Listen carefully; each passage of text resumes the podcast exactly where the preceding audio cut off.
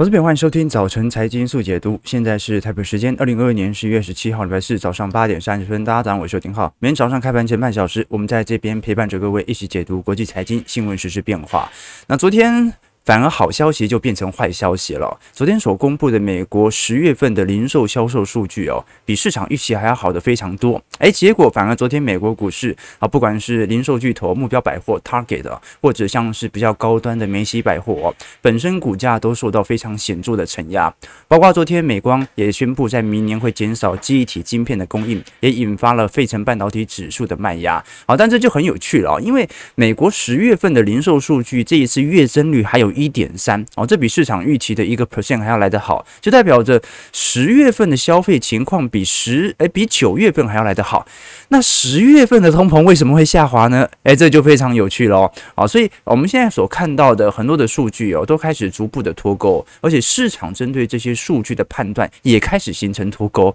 到底原本的好消息？还是不是好消息？坏消息一定是坏消息吗？好，所以我认为短期内美国股市的波动就是这样了。好，过去啊，通膨下行啊，经济指标下滑，而股市就反而乐观。现在诶。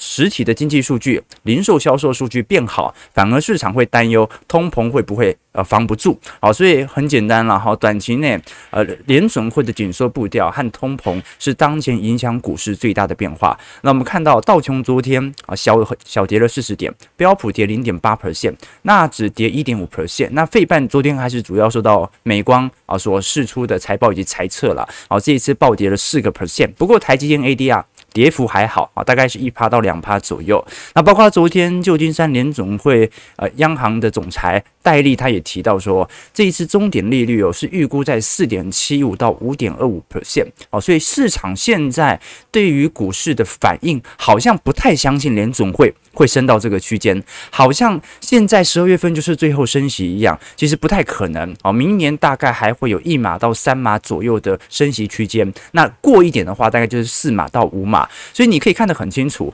从上礼拜美国通膨数据啊比市场预期的显著减速之后，金融市场哦。好，在过去接近一周啦，然后这个涨势是非常明显的。那显然我们看到联总会的官员不这么想啊。联总会官员哦，现在大多数啊，包括啊财政部的叶伦所释出的谈话，其实都已经露出了蛛丝马迹，那就是他承认十月份的 CPI 已经感受到联总会紧缩政策所形成的压力，但是这不代表接下来联总会的升息的基准利率不会维持在高区间啊，也就是说升息可以放慢一点点，但不代表我接下来要降息，我可能维持在一个高利率相当长的一段时间。所以，我们看到上礼拜美国两年期国债殖利率哦，产生了几乎是过去四十年来最大的波动哦，很少。呃，第一个啦，今年本来波动就比较大。第二点哦，上个礼拜到本周的美债的波动度，又比今年以来任何一个阶段还要来得大。所以看得很清楚，鲍尔跟市场之间现在正在进行着。有点类似猫抓老鼠的游游戏啊，哦，这是 CNBC 所设定的标题哦。他说，联总会现在认为通膨正在回落，而且它的紧缩政策感觉也快奏效了。可是基于这个假设，如果市场已经提前预判联总会的紧缩政策有可能会放松，那最后就会像一九七零年代一样，每一次政策快要达成，结果还没达成。啊，它政策又失败了，因为市场又重新回到宽松的心态。啊，所以答案很简单，联准会目前的态度就是我宁愿升过头，到时候反正利率已经很高了嘛，再来想办法救经济啊。你只要确定不要系统性风险就好了。那到时候经济不好，那就撒一点钱出来嘛。宁愿升过头，哦，也不能啊让市场感觉好像有软着陆或者有机会牛市蓝起的可能性。好，所以接下来反而就要观察了。这个十二月份的 F FOMC 也越来越接近，那通常在前两个礼拜，整个市场沟通就会定定，所以升息两码不会有太大的问题。但是很有可能呢，会像十一月一样，啊，就是在记者会后，啊，鲍尔突然来一个大转弯，啊，就是会议纪要啊是中性的，是中立的，啊，但是鲍尔所释出的谈话就有可能会对市场的前瞻指引产生冲击。至少我们从最近。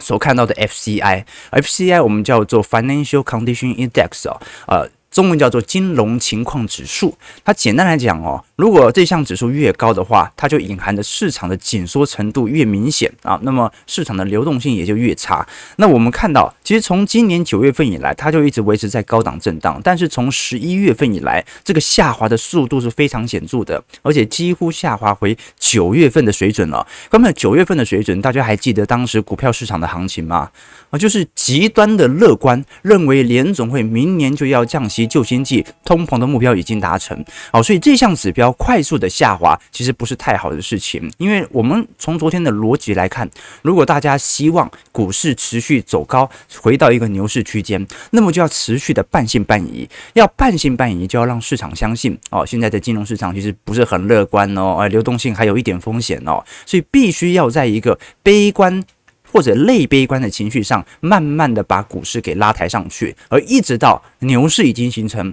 或者牛市来到中段，才会有实质的基本面或者实质的乐观数据来进行拉抬，这个是最大的区别。如果我们把全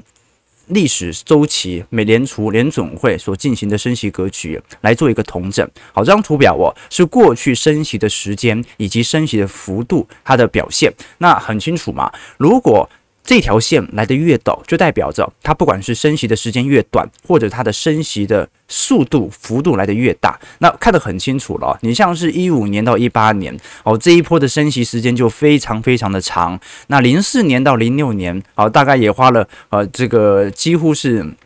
一五年到一八年的时间水准哦，那二二年到二三年，我们看得很清楚哦，基本上已经超过了历史上升息周期速度来得最快的时候。那么接下来就来观察啊，这个升息肯定是逐步要接近完尾半端，因为已经到了啊四个 percent 的基准利率了嘛，剩下最后一个 percent 要把它升完。那么这段时间就要预估它的。维持高利率的时间会维持多久？因为按照过去经验哦，你像零四年到零六年，然后当时为了要抑制当时的炒作行情哦，它维持在高利率十四个月。一五年到一八年哦，才维持六个月就受不了了，景气开始下行了。那那九九年到两千年维持七个月，八八年到八九年三个月，八三年到八四年一个月，九四年到九五年四个月。好，所以观众朋友其实周期很长哦。啊，如果现在是属于那种。哦，零四年到零六年那种房地产炒作热情的话，那可能维持时间稍微久一点点。可是现在市场上更相信。有一点类似于一五年到一八年，或者九四年到九五年这种感觉，也就是大概维持的时间没办法维持到一年以上，也就是说，明年利率调降的可能性还是很高的，这也是目前我们看到美国股市做显著拉抬的主要原因。好，那我们后续再来谈。啊，反正离下一次 FOMC 会议还有一段时间嘛，我们更为关注的啊是昨天我们提到说，因为发生在波兰的爆炸事件，这一次啊由拜登亲口承认啊是由乌国导弹的拦截系统啊所形成的啊，所以啊那就很尴尬了嘛，对不对？因为照照理来讲哦，呃，不只是导弹掉到了波兰，而且还把波兰两个人给炸死了，所以正常来讲会直接启动北约公约第五条的啊集体防御条款嘛。啊，结果我昨天看到那个 Reddit 哦，美国的 PDT 古版哦，上面写 NATO，NATO 是北约嘛，NATO N A T O 全名是 No Act Talk Only 啊，就是。啊，只说不做，依照照原理来说嘛，这个飞弹如果掉到波兰，然后现在拜登又说那是乌国的飞弹，那乌克兰不是北约成员国啊，好，所以北约成员国要集体对乌克兰采取军事行动啊，这从逻辑上是这样啦。不过至少承认啊，这件事情感觉就是大事化小，小事化无嘛，好，所以短期内对于市场的情绪波动就没这么大。现在市场哦会开始经历呃新一部分的回调。不必然是任何的经济数据导致的，很有可能就是乖离拉高的一个正常回调。好，就不管是多军还是空军呐、啊，这个。做多了一段时间，做空了一段时间，都会有回补的时候。本来美国股市和台北股市哦，近期的乖离都有稍微有点拉高的迹象在。好，那我们再来观察，昨天不只是我们所提到的这些呃纽约联储啊，或者亚特兰大联联总会啊，这一些官员所释出对于紧缩政策的持续喊话，确保大家不要过度的乐观。昨天达拉斯联总会也公布了一项报告哦，这个是首次美国联总会。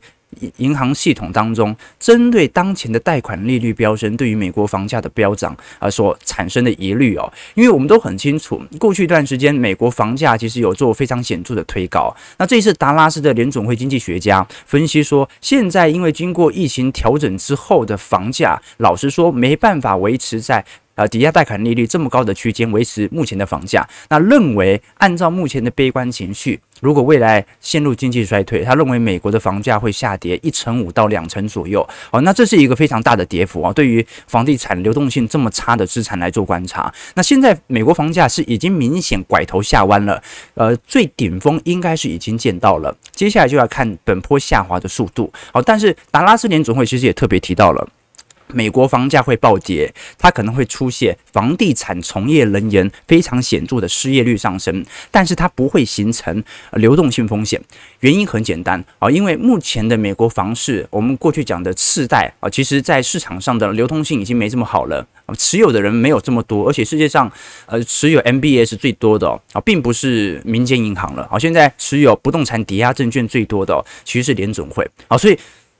反正持有都联总会嘛，联总会可以无条件收购，他不用太太过担心啊。真的有问题，那都到时候停止缩表就好了。所以美国房价目前是没有那种系统性风险，但是可能会走一个中长期的下降区间。哦，这个是达拉斯联总会昨天所公布的呃方法和一些言论啦。当然有一个更重要的关键，就是因为其实到目前为止，美国我们不会说美国房价是一个极度充满泡沫的原因，就是因为美国的房屋供给量非常非常的稀少。好，就算这两年盖很多，还是很稀少，远远达不到零七年当时的供给量水平啊！因为从零八年以后，美国房地产市场几乎就没有什么在建新成屋了。好，那另外一方面呢，这一次达拉斯联总会也特别提到，目前由于市场的可支配所得正在快速的下滑，那么按照第三季末的时候，抵押贷款占可支配所得的收入可能就会超过百分之六。呃，前三个月，我们讲今年六月底的时候，美国的抵押贷款的收入哦，呃，付息呀，呃，大概会占可支配所得的大概三点九 percent。好，观众你不要觉得说什么我赚十万，所以只有三点九 percent 要拿去缴房贷，不是那么低啦。我们讲可支配所得，就是你已经把必要开销全部。这个全部给付掉之后啊，什么水电费啊，那些必要的开销啊，剩下的那笔钱，你还要拿多少啊？拿去来付这个呃实体的房贷，是占这个总比值啦。所以目前可支配所得的快速下滑，其实也看得很清楚哦。而过去我们讲说可支配所得，它有一条中长期上升趋势线，这条中长期上升趋势线呢，就是在。符合通膨的缓步上升，那么如果它是跌破这条中长期上升趋势线，就代表着市场的消费的呃情绪是比较低落的啊，因为呃你现在所所。花出去的消费哦，占你可支配所得相对比例就比较高嘛，好，所以这也形成了当前度哦，我们是属于相对消费情绪紧缩的状态，所以就算零售数据表现得比较好，这也不代表任何事情呢，这是第一点。那再来哦，是美国的实质薪资，过去我们也跟投资朋友听到了，这张图表是美国实质薪资哦，已经连续两个季度呈现负值喽，也就代表着什么叫成实质薪资呈现负值啊？就是我们讲的增率呈现负值，意思就是呃你现在所领到的工资水平跑的速度是远远低于通膨上升的速度，所以即使你的薪资在上升，但是物价上升的速度比你工资水平上升的速度还要来得快，所以你的购买力其实是在下滑的。那这个下滑的幅度越来越显著了。最后我们来看一下，啊，像你最近哦，呃，可以从很多的数据来表明，目前市场不断的进行利空彻底哦。昨天一个我觉得非常有趣的一条新闻啊，大家知道 Airbnb 吧？啊，Airbnb 是过去我们看到啊，它是使用这种把自己家里的呃居住地哦租给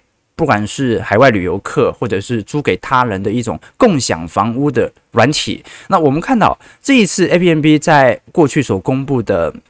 财报数据当中哦，第三季在平台上的单房房源哦，不成比例了，居然增加了三成。哦，那为什么会增加这么多呢？那市场预估啦，这一波很有可能是因为哦，现在很多中产阶级的压力哦，他压力越来越大。哦，那美国人可能有时候可能在不同的地方有在自己老家有一间房，哦，在自己工作地方有一间房，他就会选择把其中一间房给租出去，或者说挂在 A B M B，让这个出租房间的额外收入来支付其他的食物或者物品哦。那现在有十分之一的房东表示啊，他说这有助于他们被避免被驱逐或者丧失房贷抵押权。所以我们看到现在短期内整个 A B M B 哦，在实体获利上的。财报，或者说我们从实体的房源供应量来看的话，市场反而对于这种情况是十分乐观的啊，就代表着的确消费情况是越来越疲惫。那按照的现在市场上坏消息就是好消息的这种逻辑啊，那就说明就是美国的消费情况是越来越恶劣的。那你如果单看零售数据就看不出来啊，这就好像嗯，你看到沃尔玛。啊，这个最近营收不错，那真的是大家消费得很开心吗？不一定，很有可能就是因为。呃，消费旺季或者我们讲的啊，这个周年庆提前开跑的问题。好，我们看一下美国股市四大指数表现，道琼下跌三十九点零点一二 percent，在三万三千五百五十三点，一样在年线上方做盘旋。标普下跌三十二点零点八三 percent，在三千九百五十八点。纳指下跌一百七十四点一点五四 percent，在一万一千一百八十三点。哦，纳指本波真的很弱哈，到现在还没有产生轮动，半年线的反压还是很显著。那费城半导体指数啊，开始回撤半年线，大跌一。百一十九点四点二六 percent，在两千六百九十点。那非半昨天普遍跌很凶，除了台积电之外，辉达跌了四点五趴，印才五点六，德州仪器跌了二点三，美光跌六点七，英特尔跌三点八，高通跌四点二。AMD 跌了四点八，不过台积电 A D 啊，哦，昨天仅仅下跌一点二六 percent，哦，那昨天主要还是来自于整体 Target 百货所公布的财报哦，这一次股价在盘后直接大跌了一成三呐，啊，每股收在一百五十五块，那 Target 百货这一次公布第三季的获利哦，下降接近百分之五十啊，哦，这个蛮有趣的迹象哦，好，这个过去来看哦，啊，比较中高端啦，其实 Target 也不算是非常高端啦，梅西百货可能比较像哦，好，但是通通常中中高端，我们讲那种奢侈品哦，或者或者高单价的这些商品，可能受到市场库存循环的压力不是这么大。那现在反而是，方面你看沃尔玛的股价反而表现不错，因为沃尔玛的财报看起来。呃，在实体营收方面呢、有显著的支撑，获利也比市场预期来得高啊。但是 Target 百货的股价就是直接呈现跳空大跌，而且昨天是爆大量啊。那现在呃，Target 百货也预估在未来三年呐、啊，必须要削减啊，大概有三十亿美元的总成本哦。理由是过去两年销售大幅成长之后啊，必须要提高效率哦。那现在就来观察了，因为这一次 Target 所公布的每股获利是一点五十块。哦，这比市场预期的二点一三块还要低非常多。那营收呢？营收反而是高于预期的，营收是两百六十五亿美元，高于市场预期的两百六十三亿哦。那怎么会获利低于预期，但是营收高于预期呢？啊，这就说明了这个 Target 在本身成本的控管上是明显没有把握好的啊，就是它的成本并没有成功的转嫁到消费者身上啊，所以反而变成了，哎，你的总营收赚的钱真的变多了啊，但是扣除掉成本，哎，你反而变少了，那就是成本太高了嘛，啊，所以这是一个比较大的问题。好，那最后我们再来看一下。啊，这几只呃，目前在市场上的十三 F 报告当中所公布的数据哦，第一只是大摩，哦，大摩在第三季加仓了苹果，减持 Google 和 Meta，哦，但是因为大摩我们都很清楚哦，哦，这种全球大型投行基本上它的持股跟 SPY 不会差太多，啊，你看到前几名，啊，苹果、微软。Amazon，然后 SPY、Google 啊，差不多都是这类型全值股啊，所以没什么好谈的啊，只能说它进行适度的权重调节，把很多的软体股进行调节，包括 Google 和脸书啊，但反而对于硬体股它是有所加仓的。那另外一个就是大空头的原型 Michael Burry 哦，Michael Burry 这一次旗下的资产管理系统哦，公布了第三季的持仓报告，我们看到在第三季哦，也新增了比较多的股票，而且加大了我们过去看到在第二季它本来叫。本来就所持有的监狱股，好，那现在它针对这些呃我们看到的呃个股来进行加仓哦，大部分都是一些中型股票啊，过去我们看到的一些呃这个媒体公司啊，私人的监狱公司或者惩教。集团的公司，那这些公司老实说算是中型股票，对于市场上影响不是这么大。但重点在于，因为第二季哦，Michael Berry 是一次把当时十一只股票全部给出清，而且他在昨天发了一条 Twitter 哦，他上面写说：“You have no idea how short I am。”啊，这个意思就是你不知道我有多短啊，没有了，这意思是你们你们不知道我有多空。原因很简单哦，因为十三 F 报告当中啊，它不会秀出针对指数的做空期权，除非有针对个股的做空期权。好，所以我们虽然看到 Michael Burry 即使啊买了一些中型概念股，但是并不代表着啊他现在对于市场感觉好像有点认错回补的一个状态在，很有可能他对于指数的做空部位仍然在增加啊。因为如果他要对对个股做空，他必须要在十三 F 展现了。但是啊现在很明显嘛，他对于个股的做空部位感觉。不太有啊，没有没有这个做没有这这项部位，那很有可能就是针对指数的持续做空啊。至少从他的表态啊，他应该会是说到做到的人吧。好了，八点五十一分，那我们最后再来跟投资朋友，因为每个礼拜四都会跟投资朋友分享一本书嘛。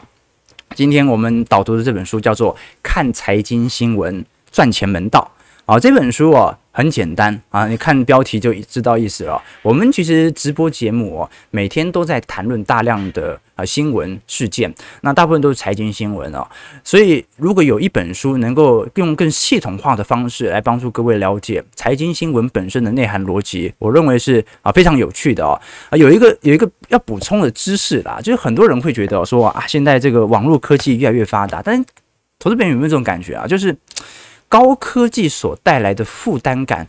不比低科技时代还要带的负负负担感来的低。哎，各位懂我意思吗？就是你现在好像网络上到处都可以找到财经资料啊，YouTube 随便划一划，我都可以看到很多在讲财经市场、股票分析的人。但是你感觉好像负担加重了，越来越不了解这个社会了，对不对？我举一个例子哦，比如说洗衣机。啊，以前我父亲说，他说，也我们都觉得这个洗衣机很好啊，让我们减少了要洗很多衣服的时间啊。原本要洗衣服的话啊，我爸说他以前都直接到那个，有有以前有时候到水沟啊，有时候到这个湖边直接搓搓搓搓搓搓一下啊，一个礼拜大概就洗一次。结果呢，有了洗衣机之后啊，很方便，但是呢，变成每两天就要洗一次。好，所以哦，啊，现在有趣的一个情况是，就是我们的生活并没有因为整个技术的革新或者让自己财富的增加来得更容易，对吧？所以财经新闻也是这样子，就是财经新闻有非常多。那如果你是坚持要把所有财经网站的财经新闻全部看完的话，那就是在浪费你生活的效率。所以我们才需要找到一个对的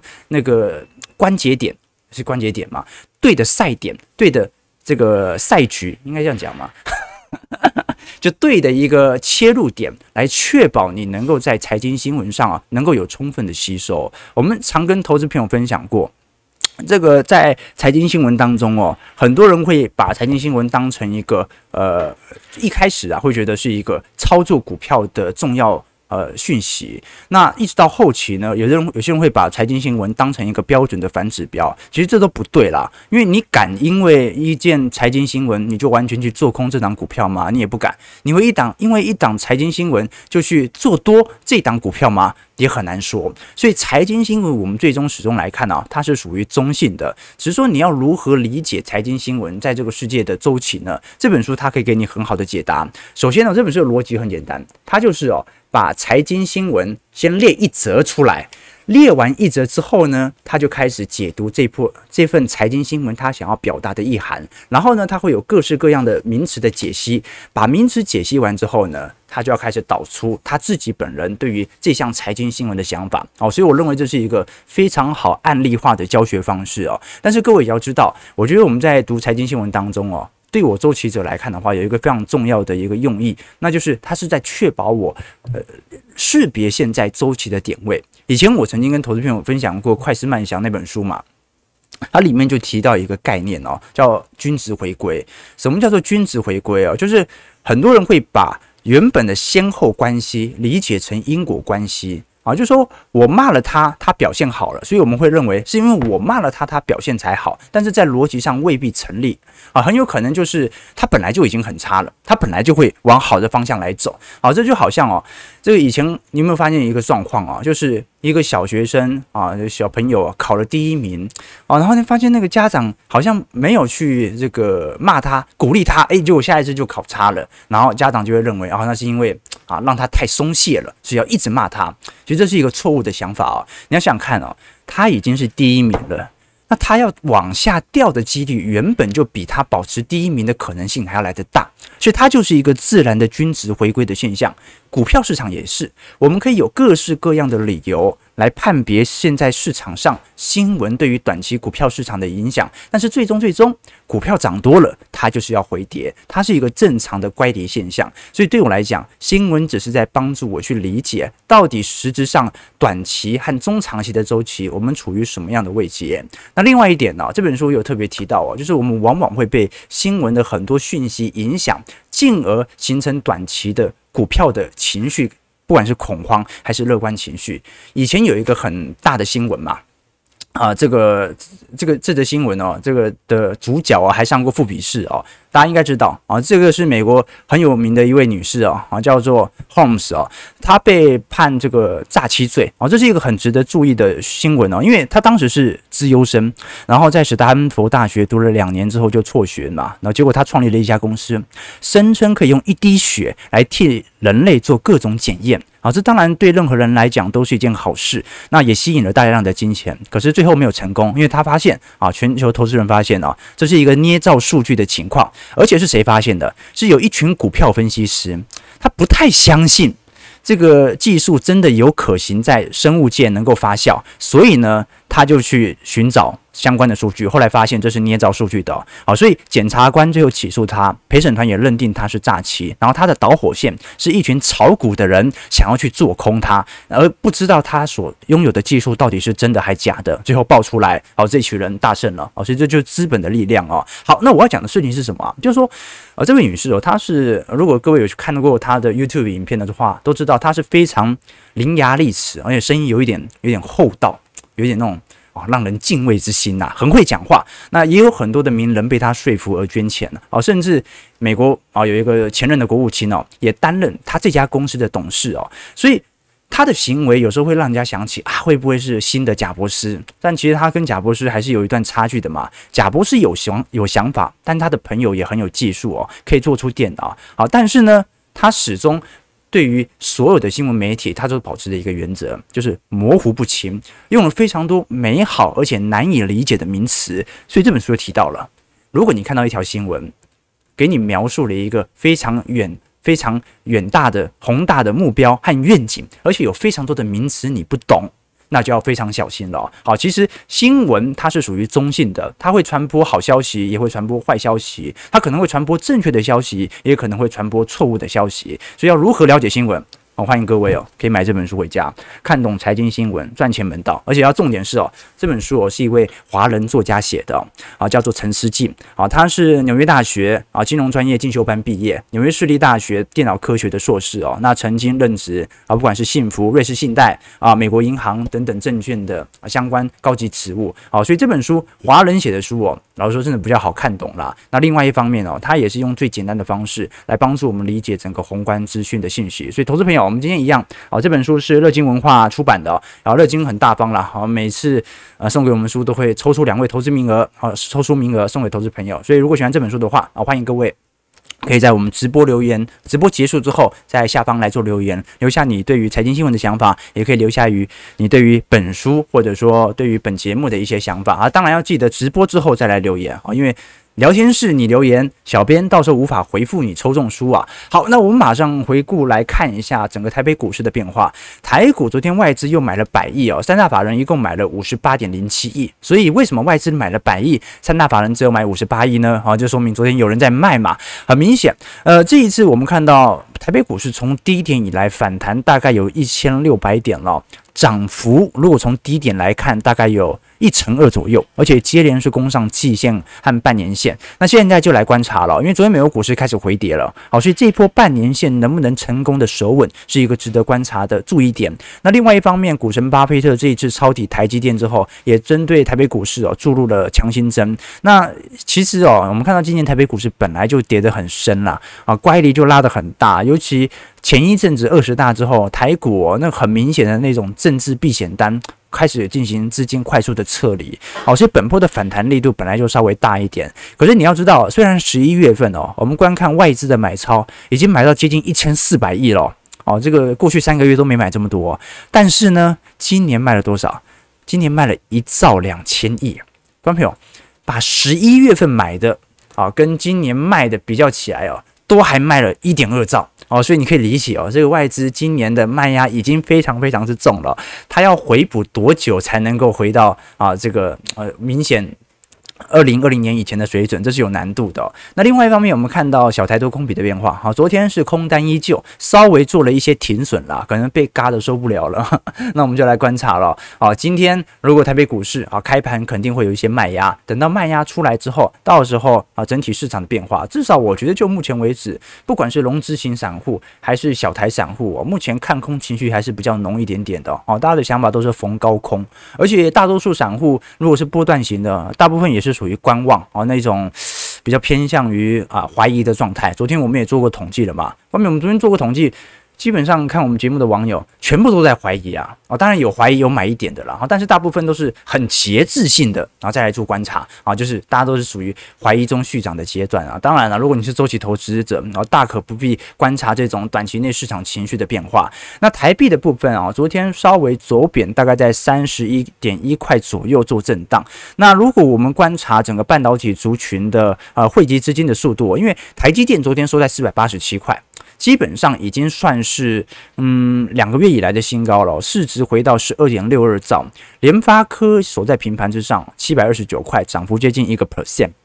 那我们比较观察的，是昨天经济部哦，呃，修正产业创新条例，准备草案即将要公布了。这一次也被外界称为叫做护国神山条款。那主要的用意哦，是把前瞻研发支出的抵减率哦，高达二十五帕，把它减到所有全球的半导体产业当中来的最低。那值得观察一下啊，啊，因为这一次符合条件者，它主要是把。本来企业在前瞻研发的费用抵营所税的税率哦，从十五趴可以抵税抵到二十五趴。那先进制程的投资设备哦，也是可以抵营所税的五个 percent。其实我们可以观察到了，其实如果以全球半导体的有效税率中位数来做观察的话。半导体族群，台湾大概是十七点八三 percent 左右，好，那就是比一般的企业，呃，这个营所税还来得低嘛。你像我们公司就是缴两成的营所税，那半导体就有特别优惠。那么比台湾还来得低的，哦，你像是新加坡、美国、菲律宾、中国和马来西亚，好，但台湾最重要的对手南韩是十八点九 percent，好，所以基本上而言，我们当前可以看到的水平哦，那就是其实南韩目前的呃企业所得有。效所得税在半导体部分哦，还是比台湾来得高，所以南韩最近也采去采取了一些谈话，想要呃借由韩国企业税收的集体减免，来确保本轮能够度过韩国的景气下行格局。然后这个是给大家观察的一些现象。好，那我们先看一下投资朋友的几个提问。今天台北股市开盘然后下跌五十八点。哎，量能突然急缩了哈，现在一千八一千九百亿了，那收在一万四千四百八十三点呢啊，其实台北股市本波弹幅真的是比较显著一点点，所以还是要观察一下哈，本波乖离拉大之后一定会有回档。呃，AA 说巴菲特这两天出掉，然后又是一波神操作，会这样吗？其实我过去有了解到哦，你看巴菲特这一次是。买进了台积电，但是是出清了比亚迪，有一点类似属于周期资产轮动的格局啊。怎么说呢？我们来看张图表哦。啊，其实刚才本来要讲的啦，因为时间不太够哦。我们来观察一下，巴菲特其实在近期所进行资产的调节哦，其实蛮显著的哦。如果各位看一下比亚迪，你看这一次呃，针对比亚迪的资金调节，我们看一下，现在比亚迪因为从今年以来的走势看起来是非常亮丽的。如果观察到的话，呃，波克夏在十一月的时候哦，如果按照港交所的资料统计的话，又减持了五百七十八万股的比亚迪的 H 股哦，持股已经降到十六趴了哦。那比亚迪其实巴菲特今年从八月份以来已经卖了四次哦，而且每卖。股价都还在走高当中哦哦，你看到六月份、七月份、八月份那一波也是很明显的。那就算现在有所回档，按照整个二一年以来的中长期格局，它还是持续在向上的哦。那么当然啦，有些人认为说，巴菲特现在把比亚迪卖掉，是因为中国的电动车现在渗透率已经三成了哦，就是每卖出十辆车，有三辆就是电动车啊，所以未来空间不大，所以巴菲特可能在这样的阶段啊，开始从呃高点落袋为安。可是如果看台积电。哦，那个线形图就差很多了。你看二一年以来的表现，台积电是在高位震荡一年之后啊，二二年开始高速向下。比亚迪不一样，比亚迪就是一直在一个显著的上升格局，有时候会来个大回档，但是仍然维持在一个中长期的上升水平啊。所以有没有可能纯粹是一种资金上的轮动啊所采取的行为？这个是值得观察，因为毕竟啊，波克夏在第三季买的部位没有这么多嘛。好，这个是这个观察哦。大家说说的是巴菲特哦，你讲是统神哦，哦巴呃统神的话，那就大家参考一下嘛，对不对？啊，诶，有时候我们今天讲财经新闻哦，就是有时候大家会不会看到有一些人哦会播一些财经名人的新闻，然后来说这是反指标啊。但是我曾经针对这个问题哦做过非常系统严谨的分析过。哦，其实哦这些名人呢讲出的话也不是百分之百是反指标。这有时候是正指标，有时候是反指标，哦，所以你千万不要真的因为哪一个谁谁谁讲了某句话，然后你就顺势的决定要去做多或者做空，啊，这也是不对的了，好不好？我们还是要用一个比较周期的角度来思考整个市场的格局。OK，这个帕大陆说营收变高，获利变低啊，台湾电商富邦媒有类似的情况，难怪公司放利多消息，营收创高，股价还是一直跌，啊，这个就是现在最大的问题嘛。OK，好了。九点零六分，好，一样了。我们今天就是稍微导读一下这本书。明天我们来聊一下中国市场和欧洲市场的概况，来跟各位叙述。其实到目前为止哦，我们虽然看到啊台北股市回档稍微结束哦，可是港股就算昨天有所回档，港股本波的反弹力度比台股还要来得强哦。那到底是什么样的情况造成中国股市或者新兴市场资金的回补？纯粹是因为美元的关系吗？明天再来跟投资朋友多做一些分析和理解。那如果喜欢我们节目，记得帮我们订阅、按赞、加分享。我们就明天早上八点半早晨财经速解读再相见。祝各位投资朋友看盘顺利，操盘愉快。